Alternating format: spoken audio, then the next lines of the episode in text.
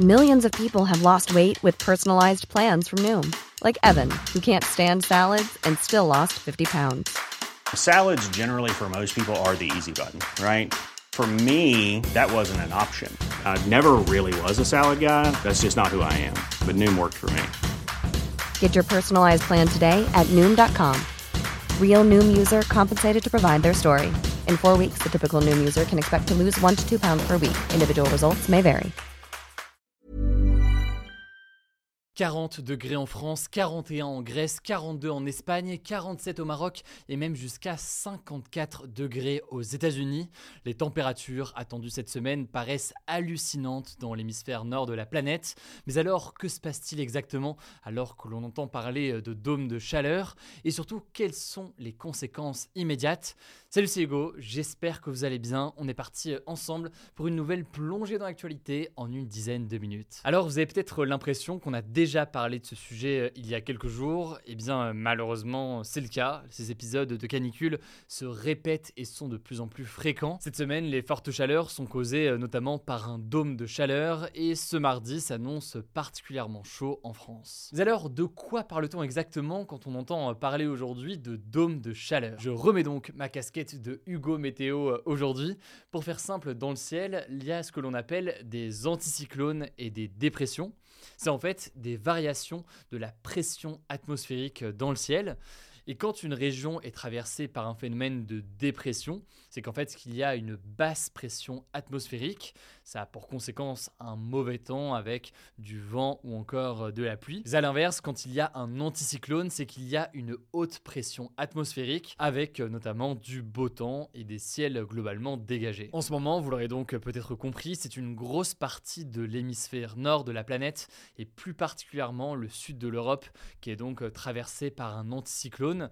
Ça laisse donc le soleil passer sans aucun nuage ou presque, et ça entraîne aussi une augmentation des températures. Pour dire les choses de façon assez schématique, cet anticyclone est en train d'emprisonner l'air chaud comme une sorte de dôme au-dessus de nous, et c'est ce qui rend les températures actuellement suffocantes à certains endroits en Europe. Alors métaphoriquement donc, on peut parler d'une cloche, une cloche sous laquelle les températures augmentent jour après jour. C'est ce qu'explique notamment le climatologue Mathieu Sorel, par le média Géo. Je vous mets l'article directement en description. En fait, ces anticyclones, c'est un phénomène météorologique complètement naturel, mais en revanche, eh bien, ces phénomènes ont tendance à être plus puissants à cause du changement euh, climatique, forcément parce que de base avec le changement climatique et le réchauffement climatique, les températures sont de plus en plus chaudes, il y a une tendance à la hausse et donc ça vient accentuer ces effets. Alors à quoi faut-il s'attendre dans les prochains jours? En Europe d'abord, l'Italie est particulièrement touchée. Dans l'ensemble du pays, les températures pourraient dépasser euh, les 40 degrés et même 42 degrés ce mardi à Rome d'après le site météo de l'armée de l'air italienne. On pourrait aussi retrouver jusqu'à 48 degrés attendus euh, en Sardaigne, au large de l'Italie. En France, il faut noter que ça dépend pas mal des régions. À Paris, par exemple, cette semaine, il fera pas aussi chaud. C'est surtout en fait dans le sud-est de la France que la température devrait grimper euh, cette semaine. En Espagne, il y a plusieurs régions qui sont en alerte en ce début de semaine avec des températures allant de 42 à 44 degrés. Et par ailleurs, vous en avez peut-être entendu parler, la semaine dernière, la température à la surface du sol a dépassé les 60 degrés Celsius dans une région du sud-est de l'Espagne, selon des chiffres de l'Observatoire européen euh, Copernicus. Mais attention là-dessus, il faut être très vigilant sur euh, cette information si jamais vous l'avez vu euh, passer. Ça ne veut pas du tout dire qu'il faisait 60 degrés Celsius dans l'air. En effet, la température de l'air et du sol, ce n'est pas du tout comparable. Comme l'explique le spécialiste en agroclimatologie euh, Serge Zaka, je cite, la température de la surface du sol peut être de 15 à 20 degrés supérieure à l'air, et ce suivant le type de sol ou encore euh, sa couleur. Bref, le 60 degrés au sol, c'est un chiffre qui est très important, qui montre quand même une situation euh, alarmante, mais ce n'est pas comparable à une température qu'on a à l'air. Ce qu'il faut donc comprendre, c'est que dans tous les cas, les températures sont extrêmement élevées, et la conséquence directe, elle est notamment visible au Canada. Le Canada a franchi la barre des 10 millions d'hectares brûlés depuis euh, le début de l'année. C'est l'équivalent d'un cinquième de la France hexagonale qui a été euh, brûlée en matière de forêt. Par ailleurs, plus de 500 incendies étaient encore hors de contrôle ce week-end là-bas. Aux États-Unis, la température a dépassé les 53 degrés dans la célèbre vallée de la mort en Californie, à l'ouest du pays ce dimanche. Bon, et puis en Chine, on a dépassé les 52,2 degrés dans certaines régions. Là aussi, c'est un record pour la mi-juillet. Bon, il y a un élément important à comprendre là, c'est que selon l'Organisation météorologique mondiale, le climat mondial est en train d'entrer dans une forme de terrain inconnu. Autrement dit, on voit déjà des conséquences visibles du réchauffement climatique, mais il y a une part des conséquences de ce changement climatique qui sont encore inconnus et qu'on découvre donc au fil des jours. En tout cas, évidemment, il y aura des fortes conséquences sur la santé humaine et la biodiversité. On a déjà parlé la semaine dernière des conséquences sur notre corps. Je vous renvoie vers cette vidéo chez Me Voulez en plus où on aborde notamment la question des allergies qui vont augmenter, la question notamment de l'impact sur notre cœur, sur notre rein, bref, les conséquences immédiates sur notre santé. Par ailleurs, ce qu'il faut noter, c'est que les températures cette semaine, elles auront aussi des conséquences, notamment sur l'agriculture, donc directement sur ce que nous mangeons. Alors c'est déjà le cas hein, depuis des années, on en parle ici régulièrement. Mais concrètement, eh bien, le spécialiste en agroclimatologie Zaka nous donne des exemples précis de conséquences sur le bassin méditerranéen. Il explique par exemple que la culture de l'olivier, pourtant déjà très résistant aux fortes chaleurs, se retrouve menacée aujourd'hui, ce qui aurait des conséquences donc sur la production d'huile d'olive et la floraison des plantations de légumes risque elle aussi d'être fortement perturbée pouvant aller jusqu'à la brûlure et donc la perte totale de ses futures récoltes. Et tout ça, c'est donc qu'un énième euh, exemple de conséquences du changement climatique. Il y a aussi évidemment les problèmes plus largement euh, de sécheresse qu'on a partout dans le monde, mais notamment euh, en France.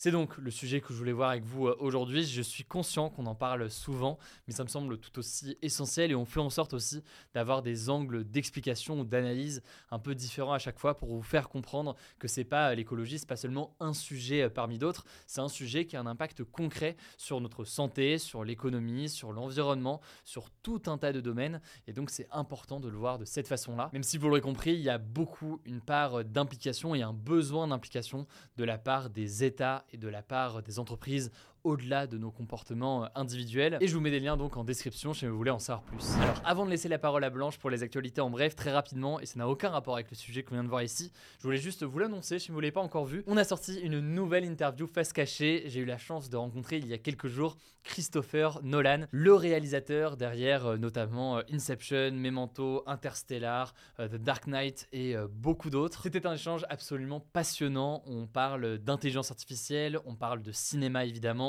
on parle de progrès de la science puisque c'est à l'occasion de la sortie du film Oppenheimer qui sort mercredi. Et la petite nouveauté aujourd'hui, c'est qu'on vous a proposé une version originale, donc la piste audio en anglais, sous-titrée anglais ou français, je sais mais ça vous intéresse, mais aussi une version française. Donc j'ai doublé ma voix et la voix de Christopher Nolan a aussi été doublée. L'idée étant de vous proposer une VO et une VF selon vos préférences pour cette vidéo et ça se change directement dans les paramètres sur YouTube.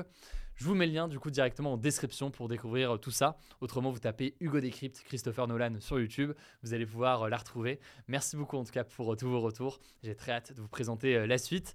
Je laisse la parole à Blanche pour les actualités en bref et je reviens juste après. Merci Hugo et salut tout le monde. On commence avec une première actu en Ukraine. Dans la nuit de dimanche à lundi, une attaque revendiquée par l'Ukraine sur le pont de Crimée a fait au moins deux morts. Une source au sein des services ukrainiens de sécurité, donc le SBU, a en effet affirmé que les services spéciaux ukrainiens ainsi que les forces navales étaient derrière cette attaque. Alors c'est une attaque qui est assez stratégique car la Crimée, donc c'est une péninsule ukrainienne qui a été annexée par la Russie en 2014, eh bien elle sert actuellement de base arrière à l'armée russe en Ukraine pour l'envoi de renforts et la maintenance d'équipements. Les ponts qui relient la Crimée au territoire occupé dans le sud de l'Ukraine sont donc essentiels pour les opérations militaires russes. D'ailleurs, ce même pont avait été endommagé en octobre 2022 par une puissante explosion attribué à la fois à la Russie et l'Ukraine qui s'accusaient des deux côtés. D'ailleurs, la Russie a suspendu ce lundi sa participation à l'accord sur l'exportation des céréales ukrainiennes, un accord crucial pour éviter des famines dans plusieurs pays du monde. Depuis juillet 2022, il a par exemple permis de sortir en sécurité des ports ukrainiens plus de 33 millions de tonnes de céréales. On vous tiendra au courant là-dessus. Deuxième actu en France, le gouvernement a annoncé ce lundi un changement assez majeur réclamé depuis des années par les associations de victimes d'accidents de la route. Le terme homicide involontaire va être remplacé par celui d'homicide routier. En fait, le sujet a été relancé il y a quelques mois avec l'affaire Pierre Palmade. Pour rappel, le 10 février dernier, l'humoriste avait provoqué un grave accident alors qu'il était sous l'emprise de drogue au volant, faisant trois blessés et tuant le bébé d'une femme enceinte. Revenons à ce changement. Pour l'instant, ça reste seulement un changement de nom, ce qui veut dire que la peine encourue est toujours de 5 ans de prison pour un homicide dit simple et 10 ans lorsqu'il y a des circonstances aggravantes, si le conducteur avait bu ou pris de la drogue avant de conduire par exemple. D'ailleurs sur ce changement, certaines associations et avocats de victimes interrogés par l'AFP se sont dit tout de même déçus. Ils voulaient surtout des sanctions plus sévères et des mesures d'accompagnement. Le gouvernement a aussi annoncé vouloir la suspension automatique du permis de conduire en cas de conduite sous l'emprise de drogue. Je vous mets des liens en description si vous voulez en savoir plus sur toutes ces annonces. Troisième actu en Iran, dix mois après la mort de Massa Amini, une jeune femme de 22 ans trois jours après avoir été arrêtée car elle ne portait pas son voile correctement. La police a annoncé le rétablissement de la police des mœurs, cette patrouille qui sanctionne les femmes iraniennes qui ne portent pas leur voile dans les lieux publics. Alors pourquoi ces patrouilles ont-elles été rétablies? Eh bien en fait la mort de Massa Amini avait déclenché d'immenses protestations dans le pays et les patrouilles de la police des mœurs avaient été à ce moment-là interrompues. En tout cas les femmes qui enfreignent les règles actuellement pourront être arrêtées et emmenées dans des centres dits de rééducation gérés par la police. Quatrième actu, la SNCF va mettre en vente les 31 juillet et 1er août prochains 300 000 billets de TGV et Intercité à 29 ou 40 euros pour des trajets pendant le mois d'août. Le but, en plus de sensibiliser les gens à prendre des transports moins polluants, c'est aussi notamment de rentabiliser les sièges de première classe qui sont désertés par les professionnels pendant les vacances d'été. Autre bonne nouvelle, si vous avez une carte jeune, vous avez normalement reçu ce lundi un bon d'achat de 10 euros que vous pourrez utiliser jusqu'au 30 septembre trajet TGV ou jusqu'au 9 décembre pour un trajet intercité. D'ailleurs, vu qu'on parle de la SNCF, autre info, et cette fois-ci c'est plutôt une mauvaise nouvelle pour ceux qui possèdent la carte Avantage, puisque la SNCF va relever de 10 euros les plafonds de cette carte à partir du 29 août. Aujourd'hui, la carte Avantage, qui coûte 50 euros par an, permet aux voyageurs de 28 à 59 ans de ne jamais payer plus de 39 euros pour les trajets de moins d'une heure 30, 59 euros pour les trajets entre 1h30 et 3h, et 79 euros pour les trajets de plus de 3 heures. En gros, il y a un système de plafonnement des prix. Mais donc, après le 29 août, ces plafonds vont passer à 49, 69 et 89 euros à cause de la hausse générale des prix. On continue avec cette cinquième actu en Italie qui a fait pas mal parler. Un homme de 66 ans a touché les fesses d'une adolescente de 17 ans et n'a pas été condamné car l'agression a duré moins de 10 secondes. Les faits se seraient déroulés en avril 2022 dans une école de cinéma à Rome. Une étudiante aurait senti la main d'un agent d'entretien de l'école se glisser dans son pantalon et lui toucher les fesses alors qu'ils étaient tous les deux dans l'escalier. Le procès a donc eu lieu la semaine dernière et selon les juges, l'agression a duré, je cite, une poignée de secondes sans contact prolongé et donc, selon la justice toujours, ne peut pas être reconnu comme un crime ou un délit. Selon les juges, il n'y aurait pas eu d'intention d'agression, il s'agirait d'un acte maladroit mais sans désir sexuel. Résultat, l'homme n'a pas été condamné, ce qui a provoqué l'indignation en Italie. Sur le hashtag 10 secondes dit, plusieurs personnes se sont filmées en train de toucher leur partie intime pour montrer que 10 secondes en palpation peuvent être très longues. Sixième actu, en France, le maire de la ville de Béziers, dans le sud, a mis au point une nouvelle façon de lutter contre les crottes de chiens dans sa ville. Alors oui, c'est très sérieux, en fait, depuis ce dimanche, tous les chiens de la ville de Béziers vont devoir avoir un passeport génétique. Concrètement, une partie des habitants vont devoir prélever la salive de leur chien, ce qui va permettre après coup de récupérer l'ADN des crottes non ramassées et de savoir quel propriétaire est responsable pour ensuite lui faire payer une amende de 122 euros. Ce genre de test a déjà lieu en Espagne ou en Italie par exemple, mais pour la France, il s'agit encore d'une expérimentation. Dernière actu, le streamer français Arcunir va recevoir les prochains revenus Twitter de MrBeast, le youtubeur le plus suivi au monde, et a promis de reverser les gains à la fondation 30 millions d'amis. En fait, MrBeast a proposé un défi ce vendredi en tweetant que celui qui aurait la réponse la plus likée sous son tweet au bout de 48 heures recevrait tous ses revenus Twitter du mois d'août. Des revenus générés notamment par les publicités présentes sous ses tweets. Arcunir a donc répondu à MrBeast un simple tweet avec un point et a obtenu plus de 450 000 likes, ce qui a même choqué les Américains. Alors c'est pas la première fois qu'Arcunir fait ce genre d'exploit, il avait déjà Ratio, donc fait plus de likes que le tweet original Emmanuel Macron, ou encore Elon Musk, le patron de Twitter. Voilà, c'est la fin de ce résumé de l'actualité du jour. Évidemment, pensez à vous abonner pour ne pas rater le suivant, quelle que soit d'ailleurs l'application que vous utilisez pour m'écouter. Rendez-vous aussi sur YouTube ou encore sur Instagram pour d'autres contenus d'actualité exclusifs. Vous le savez, le nom des comptes, c'est Hugo Décrypte. Écoutez, je crois que j'ai tout dit. Prenez soin de vous et on se dit à très vite. When you make decisions for your company, you look for the no brainers. If you have a lot of mailing to do, stamps.com is the ultimate no brainer. Use the stamps.com mobile app to mail everything you need to keep your business running with up to 89% off USPS and UPS. Make the same no brainer decision as over 1 million other businesses with stamps.com. Use code PROGRAM for a special offer. That's stamps.com code PROGRAM.